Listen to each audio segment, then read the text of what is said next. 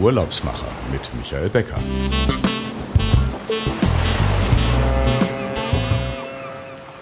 Herzlich willkommen. Hier sind die Urlaubsmacher, der Podcast mit außergewöhnlichen Reiseprofis für Reisebegeisterte und Brancheninteressierte. Mein Name ist Michael Becker und Sie hören mich auch in der zweiten Sendung nach der Winterpause wieder aus der Fides Reisen Lounge hier in Berlin. Der Alltag hat uns jetzt wieder eingeholt. Die Tage werden länger. Dennoch ist es ja draußen immer noch sehr winterlich. Und wer wünscht sich da nicht aus dem grauen Winterwetter raus in die Sonne, an den Strand, Palmen und vielleicht auf eine Insel? Mein heutiger Gast hat die Großstadt gegen eine solche Insel ausgetauscht und ist deshalb auch schon öfters im Spiegel Online porträtiert worden. Sie sagt, dass sie mittlerweile eine Insulanerin geworden ist und ich freue mich, dass Annika Roch heute als Resident Managerin von Miriri Island Resort auf den Malediven bei mir im Podcast ist. Sie werden sagen, hey, schon wieder Malediven, aber ich kann Ihnen versprechen, das wird eine ganz andere Sichtweise sein heute auf die Insel, auf der Annika lebt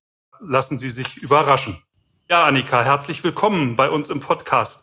Du kommst wie ich aus Berlin und der Unterschied ist nur, ich bin hier geblieben und du hast das Weite gesucht und ich hatte es auf die Malediveninseln verschlagen. Wie bist du da hingekommen oder was ist dein Weg? Weil ich hatte ja auch vorher schon gesagt, wir reden erstmal darüber, wie kommt man eigentlich in die, in die Touristik, wie kommt man in die Luxushotellerie, weil das so unser Schwerpunkt ja auch ist. Wie war dein Weg so in der Hotellerie? Ja, also äh, Michael, ich hatte damals in Berlin ganz normal meine Ausbildung gemacht zur Hotelfachfrau. Damals auch von vornherein im Fünf-Sterne-Hotel, im Steigenberger Hotel Berlin.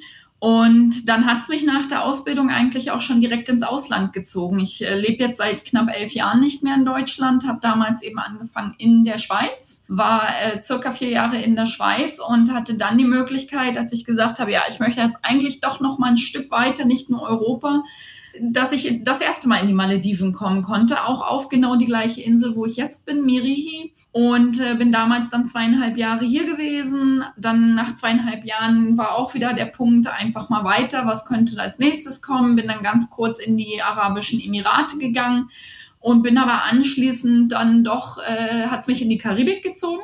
In der Karibik hatte ich dann zweieinhalb Jahre jetzt gelebt und dann kam letztes Jahr die Möglichkeit auf, wieder zurück nach Merihi zu kommen. Und äh, das habe ich dann auch so wahrgenommen und ergriffen, die Chance.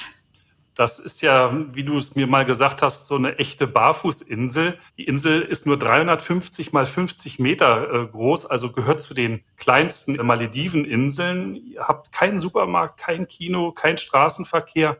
Wie lebt es sich auf einer solchen Insel in den Tropen und äh, wie ist so euer Alltag?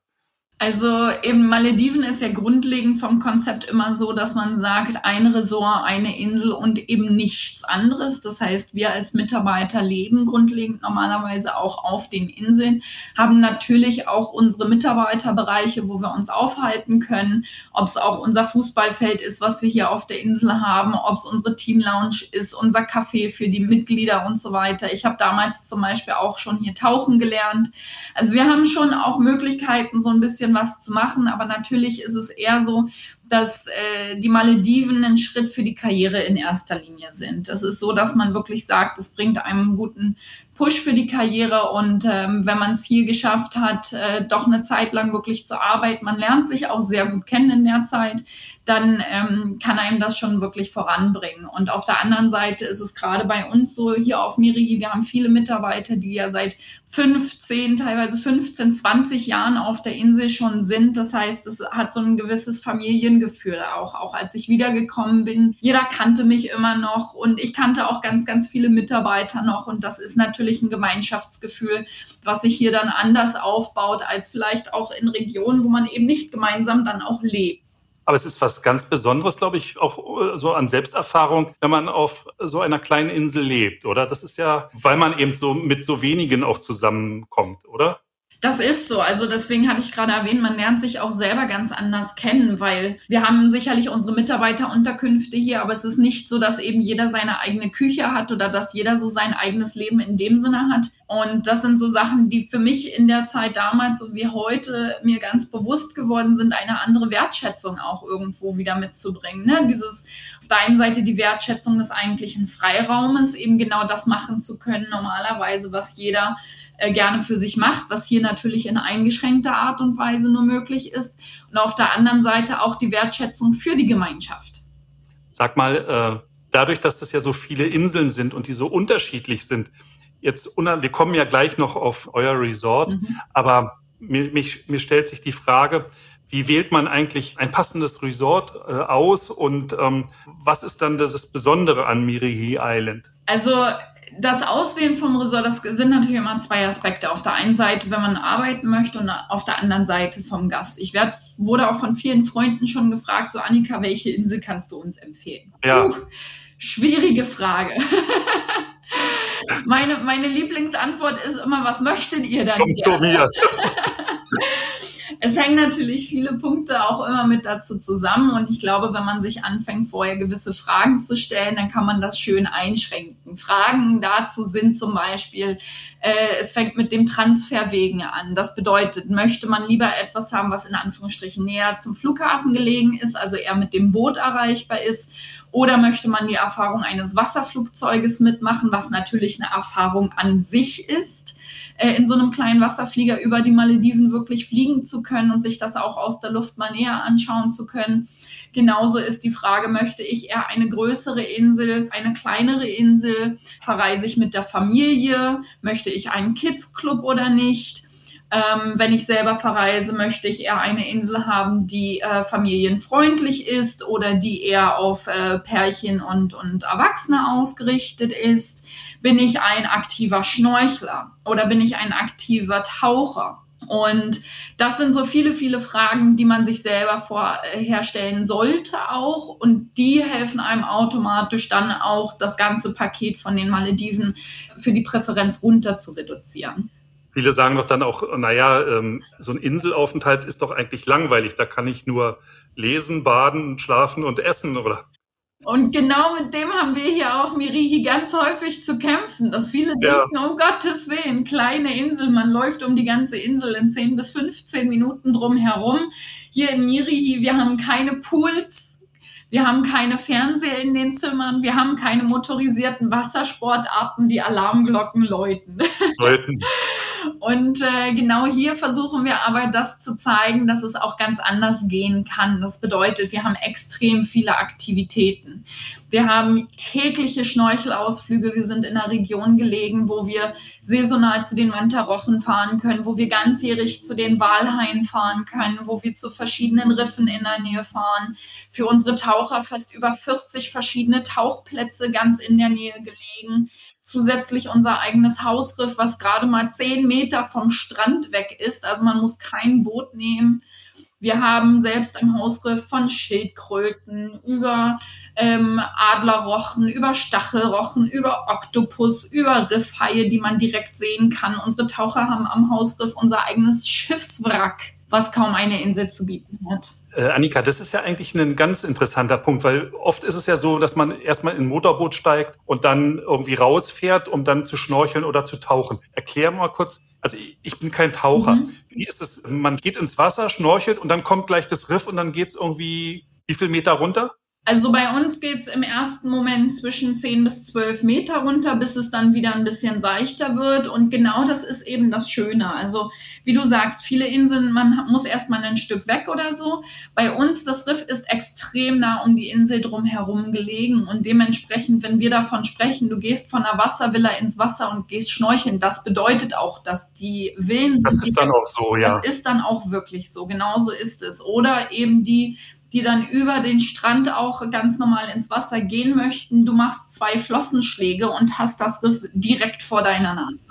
Das ist ja eigentlich genau das richtige Reiseziel für Gäste, die sagen, Mensch, ich bin das ganze Jahr irgendwie mit dem Auto oder mit dem Flieger unterwegs. Ich möchte einfach mal alles, was motorisiert ist, beiseite legen können und einfach mal nichts anderes haben als meine Beine und mich zum Strand bewegen und ins Wasser und fertig aus. Also das wäre so ein Argument im Grunde auch, wenn es jetzt um eine Beratung geht, genau. zu sagen, hey, dann ist das eigentlich genau das Richtige für dich. Genau so ist es. Also es ist der Punkt für uns, dass wir hier auf drei, drei große Steckenpferde den Fokus legen. Und zwar einer davon ist eben die Unterwasserwelt wirklich und Unterwasserwelt kann eben vielfältig besucht werden, ob Tauchen, ob Schnorcheln, genauso auch, wir haben ja nicht motorisierte Wassersportarten wie unsere Kajaks, unsere Stand-Up-Paddleboards zum Beispiel, unseren Katamaran. Und genauso ist der zweite Fokus auf die Kulinarik und der dritte Fokus ist eben bei uns auf den authentischen Service. Das heißt, unsere Gäste, die zu uns nach Mirihi kommen, suchen genau nach dem Escape, nach dem Raus aus dem Wusel, Trubel,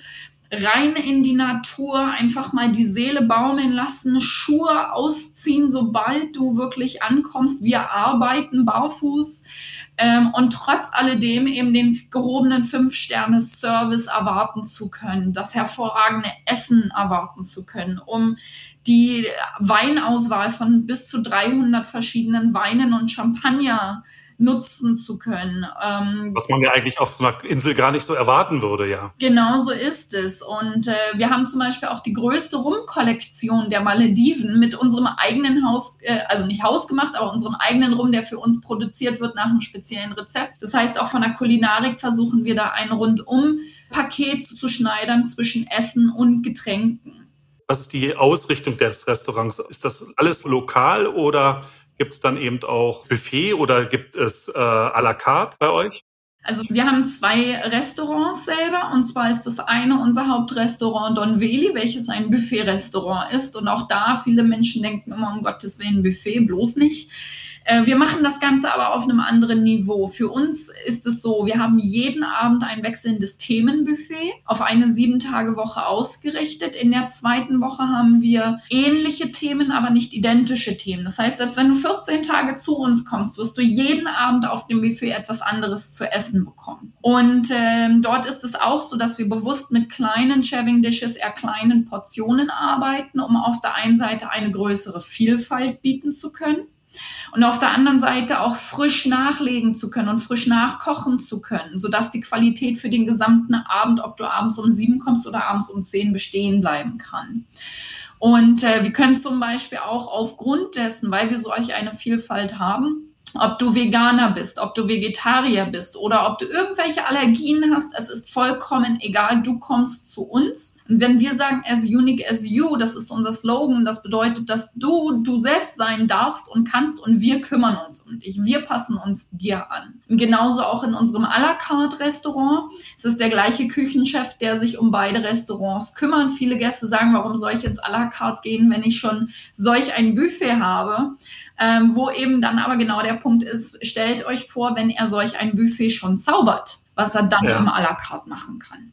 Also du musst schon Gäste dann überzeugen, vom Buffet ins à la carte zu wechseln. das ist so. Aber, ja, aber jeder Gast, den ich bis jetzt überzeugt habe, dorthin zu gehen, kam im Nachhinein zu mir und hat gesagt, Annika, zum Glück hast du es empfohlen. weil du so gerade sagst, die Gäste kommen dann auch zu dir. Deine Aufgabe ist es ja auch, in Kontakt zu sein mit den Gästen. Das heißt, du gehst dann schon abends mal durchs Restaurant und sprichst mit den Gästen oder auch wenn du sie unterwegs auf der Insel triffst, haltet ihr so die Kommunikation zu den Gästen nicht gekünstelt, sondern eigentlich freundlich familiär aufrecht? Also ich spreche mit den Gästen oder du gerade als Resident Managerin. Genau so ist es. Also für uns hier in Mirihi war es schon immer wichtig, das hatte ich vorhin erwähnt, als drittes Steckenpferd den authentischen Service auch wirklich da zu haben. Ja. Authentischer Service für uns bedeutet wirklich, ich beziehungsweise die Front Office Managerin ist jede Anreise da und wir begrüßen unsere Gäste und zwar auch schon sofort mit dem Namen. Wir fragen nicht erst, wer seid ihr, wir wissen schon, wer ihr seid. Ihr kommt hierher, wir sagen euch, zieht die Schuhe aus, wir sind hier sehr familiär, wir sind eine Barfußinsel. Jeder lernt uns von Anfang an kennen. Unser Küchenchef steht jeden Abend persönlich am Buffet und stellt das Buffet unseren Gästen vor ich mache jeden Abend eine Runde im Restaurant auch und rede mit unseren Gästen. Und ich kann zu jedem Gast, der bei uns im, im Hotel, im Resort ist, auch immer etwas sagen, immer eine Geschichte dazu erzählen, weil wir uns eben kennenlernen, weil wir nicht nur eine Nummer für unsere Gäste sind oder Mitarbeiter, sondern wir bekommen unsere Persönlichkeiten auch wieder zurück. Und genauso ist es für uns mit den Gästen. Unsere Gäste sind nicht einfach nur Zimmernummern und ah ja, okay, der kommt jetzt und das war's, sondern im Gegenteil, unsere Gäste kommen her und wir wissen, wer ihr seid. Wir wollen wissen, wer ihr seid.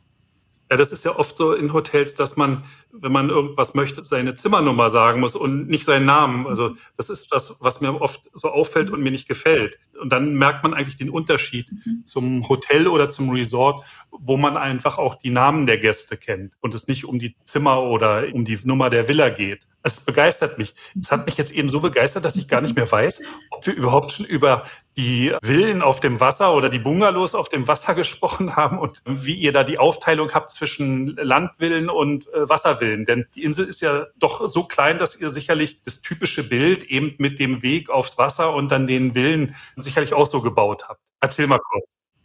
Wir haben vier verschiedene Kategorien bei uns. Wir haben ja, im Total nur 38 Villen, also wir sind wirklich sehr, sehr klein. Davon haben wir sechs Strandvillen, 30 Wasservillen, eine Strandsuite mit zwei Schlafzimmern und eine Wassersuite mit zwei Schlafzimmern. Und äh, eben ist es wirklich so, dass die Präferenzen sind ganz, ganz unterschiedlich das, was ich immer nur empfehlen kann, gerade die äh, Gäste, die sehr interessiert sind für Strandvillen, meldet euch rechtzeitig. Wir haben fast 40 Prozent Stammgäste, die wissen, dass aufgrund dessen, dass wir nur sechs Strandvillen haben, die immer sehr schnell nachgefragt sind. Aber ja, es ist klein, fein und gemütlich, persönlich und auch dort in den Villen reflektiert.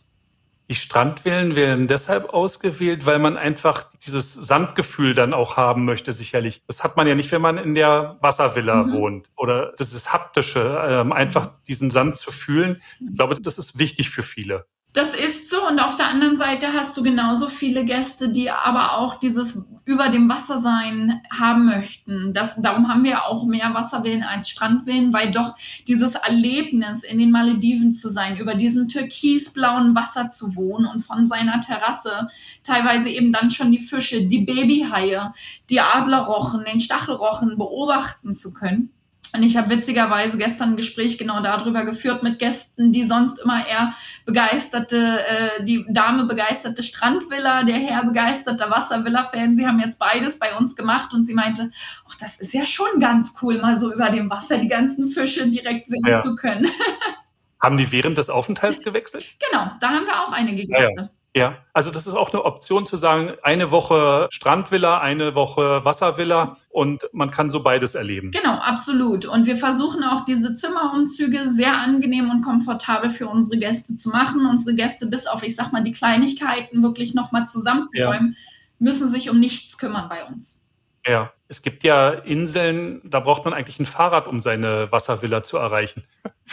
Habe ich mir sagen lassen bei euch kommt man mit kurzem Fußweg dann auch ins, ins, Restaurant, oder? Genau, also wie gesagt, die Insel selber ist ja nur 350 mal 50 Meter. Also wenn man bei uns länger als fünf Minuten braucht, um von der Villa zum Restaurant zu laufen, dann hat man äh, tiptop Schritte gemacht, so ungefähr. Okay, man braucht kein Care-Paket. Im Gegenteil. Also ja. auch bei uns ist ja. es so, wir haben keine Buggies, wir haben keine Fahrräder, wir haben nichts davon. Und genau das ist aber auch der Grund, warum wow. wir wirklich bis heute eine komplette Barfußinsel sein können, weil weil wir ja. weiterhin diesen ganz, ganz feinen Sand ja. haben auf der gesamten Insel. Sehr schön. Ähm, Jahreszeiten ist noch so eine, war noch so eine mhm. Frage mhm. auf meinem Zettel. Viele sagen ja, dass die Wintersaison eigentlich die Hauptsaison ist, mhm. aber es gibt auch äh, Gäste, die bevorzugen eher die Sommersaison. Mhm. Ist da so deine Einschätzung? Also ich sag mal so, für mich ist es immer der Punkt, auch dort wieder eine reine Einstellungsfrage vom Gast und eine Frage, die man sich selber stellen kann. Winter ist natürlich immer sehr beliebt. Wir haben eben hauptsächlich deutsch sprechende Gäste, beziehungsweise auch viele Europäer bei uns. Viele versuchen, dem kalten Winter in Europa zu entfliehen, in die Wärme zu kommen. Und haben zusätzlich Sorge, weil die Sommermonate quasi als die Regenzeit gelten, dass sie dann, wenn sie im Sommer kommen, ganzen Tag nur Regen haben und keinen schönen Urlaub. Das kommt aber sehr, sehr selten vor. Die Malediven an sich sind ja ein tropisches Land, haben dementsprechend auch eher mit den Tropenregenschauern äh, zu tun, welche häufig äh, schnell intensiv kommen, aber auch relativ schnell wieder gehen. Wir hatten auch im letzten Sommer hauptsächlich Regen während der Nächte. Äh, die maximalen Tage, wo du eher so am Stück gesagt hast, okay, da hat sich's mal mit einem schlechten Wetter durchgezogen, das waren circa drei, vier Tage. Das heißt, die Frage, die, die man sich vor allem für den Sommer auch stellen kann, ist eben, die kann ich auch gut mal mit einem Buch in der Hand oder mit einem Spa-Besuch äh, mich zurücklehnen. Viele Gäste gehen selbst beim Regen manchmal noch schnorcheln. Unsere Taucher sind sowieso immer auf dem Boot unterwegs. Und ähm, das ist eher so die Frage, wo man sagt, okay, möchte ich dem Winter in Europa entfliehen oder möchte ich vielleicht auch dem Sommer in Europa entfliehen? Letztes Jahr im Sommer war ja Europa nur leider auch nicht äh, das beste Wetter.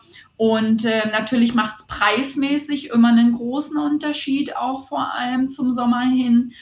Aber wir sind Äquatornähe und Äquatornähe bedeutet ganzjährig schöne Temperaturen. Es kühlt sich nicht drastisch ab. Im Sommer hast du eher noch mal sogar ein bisschen Wind, was ich persönlich ganz angenehm finde, weil der Winter natürlich doch sehr heiß sich anfühlen kann ohne den Wind.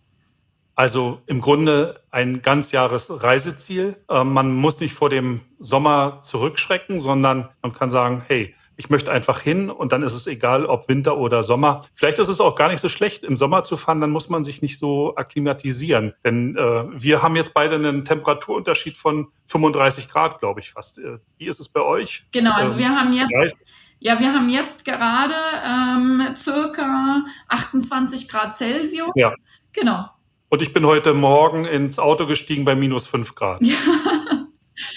Eben, das ist, also das ist wirklich das Schöne und ich, ich kann nur so ein anderes Beispiel geben. Wir hatten eine unserer Stammgäste, unsere stärkste Stammgästin war letztes Jahr im Sommer bei uns. Die ist im August, September gekommen.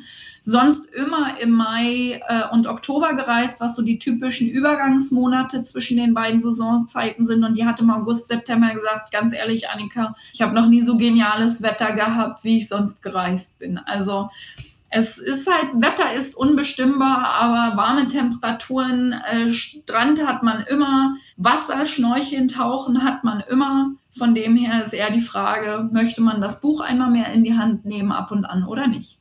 Annika, lass uns mal kurz unterbrechen für die Reisenews von Lobster. Martina hat uns da sicherlich wieder was Tolles zusammengestellt und dann hören wir uns oder dann sprechen wir gleich weiter. Also dann hier erstmal die Reisenews.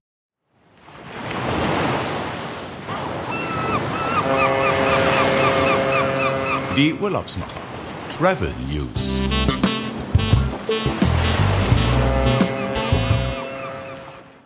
Herzlich willkommen zum Newsticker bei Ihren Urlaubsmachern. Powered by Lobster Experience, dem Spezialisten für besondere Hotelperlen im Luxusreisesegment. Hoteleröffnungen 2022 bis 2026. In den nächsten Jahren sind mehr als 200 Hotel-Neueröffnungen allein in Deutschland geplant. Weltweit entstehen in Afrika, Asien, Australien, Europa, Nord- und Südamerika neue Hotels aller Kategorien. Vor allem der Luxushotelmarkt boomt. Im Ranking der Städte mit den meisten Luxushotels steht London an oberster Stelle. Darauf folgen Dubai, New York und Paris. Wien entwickelt sich zu einer der beliebtesten Orte für einen Städtetrip und gibt dem Hotelmarkt neue Impulse. Im April diesen Jahres wird in Wien mit The Leo Grand ein ganz besonderes Hotel eröffnen. Nur wenige Schritte vom Stephansdom entfernt setzt The Leo Grand, More Than a Hotel, neue Maßstäbe.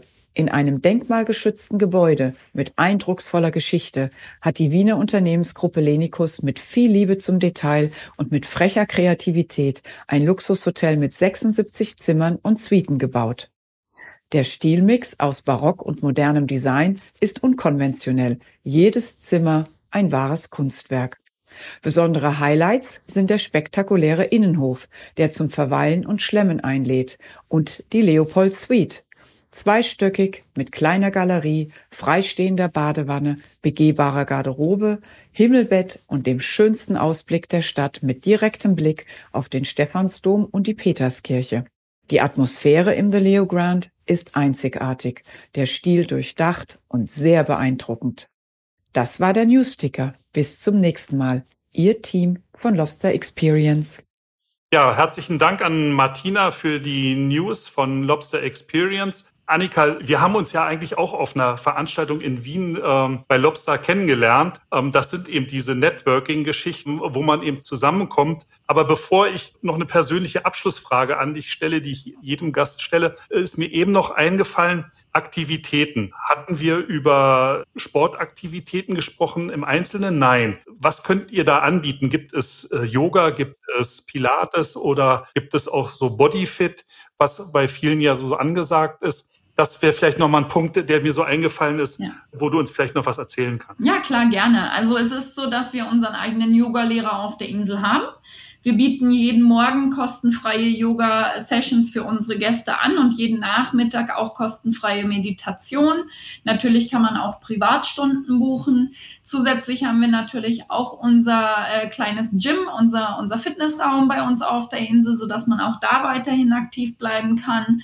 Und ansonsten ist es eben so, wie vorhin schon erwähnt, dass wir unsere Stand-Up-Paddleboards haben. Wir haben unsere Kajaks auf der Insel als Einzel- oder Doppelkajaks und äh, Schnorchelausrüstung sowieso, genauso wie natürlich auch das Tauchen selber als direkte sportliche Aktivitäten. Also Sonnencreme mitbringen und rein ins Kajak und ins Riff runtergucken. Absolut, vor allem mit ja. unserem durchsichtigen Kajak, welches wir haben. Durchsichtig? Ja. Ach, das ist ja Apropos durchsichtig, äh, Kajak durchsichtig, gibt es auch Villen auf der äh, Wasservillen, die einen Glasboden haben? Nein, das haben wir nicht. Nein. man geht einfach, da muss man einfach mal auch die Sinne beiseinander lassen und äh, dann auf die Terrasse gehen, dann ins Wasser schauen. Wir wollen, dass unsere Gäste die Natur von außen erleben können und ja. nicht einfach ja. nur von innen.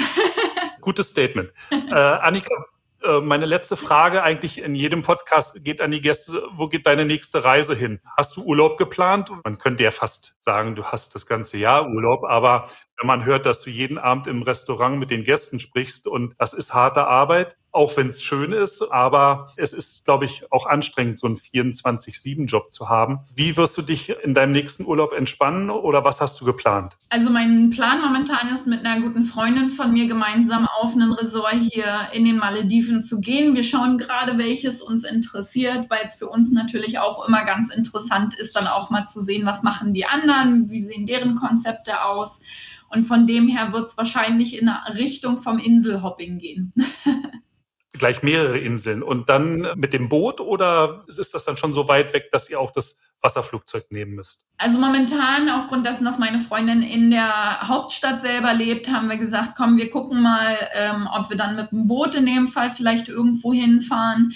Aber selbst wenn es dann mit dem Wasserflugzeug ist, äh, da sind wir äh, bisschen flexibler und schauen einfach wirklich auch, wir sind in der Hochsaison, das heißt, es wird jetzt auch demnächst ein paar Tage schon sein, wo wir dann auch nach Verfügbarkeiten in den Ressorts natürlich schauen müssen. Aber wir versuchen sie eher spontan und flexibel anzugehen. Annika, ähm, herzlichen Dank, dass wir die Zeit hatten, uns hier zu unterhalten und du jetzt in den restlichen freien Tag bei dir gehst. Liebe Zuhörer, wer jetzt ganz großes Interesse hat, auf die Mirihi Island zu fahren und den Barfußurlaub direkt selber zu erleben, der kann sich an die Mitarbeiterinnen und Mitarbeiter bei Fides Reisen Lufthansa City Center wenden, die mit vielen weiteren Infos und dem Know-how, wie man da auch hinkommt, Ihnen weiterhelfen und Sie unterstützen bei der Reiseplanung. Wenn Ihnen die Sendung oder der Podcast wieder gefallen hat, dann liken Sie uns auf den bewährten Portalen und empfehlen Sie uns weiter. Wir werden uns in 14 Tagen dann wieder hören und vielleicht habe ich dann meine Kollegin Milanka Vukovic zu Gast, Sie ist Direktorin Zentral East und South Europe für die Saudi Tourism Authority. Wir haben letzte Woche zusammen in Riyadh äh, gesprochen. Ich war eine Woche in Saudi-Arabien unterwegs. Ich glaube, da können wir dann ein ganz tolles Thema draus machen. Also 14 Tagen und ich hoffe, dass wir es schaffen, äh, Milanka dann auch hier als Gast zu haben. Bis dahin wünsche ich Ihnen alles Gute, bleiben Sie gesund und wir freuen uns auf Ihre Reiseplanung und Annika, ich kann dir nur ein schönes Wochenende wünschen, ein schönes langes Wochenende und ja, mach's gut. Und wir sehen uns sicherlich hier oder da oder vielleicht bei euch auf der Insel wieder. Mach's gut. Vielen Dank. Dankeschön.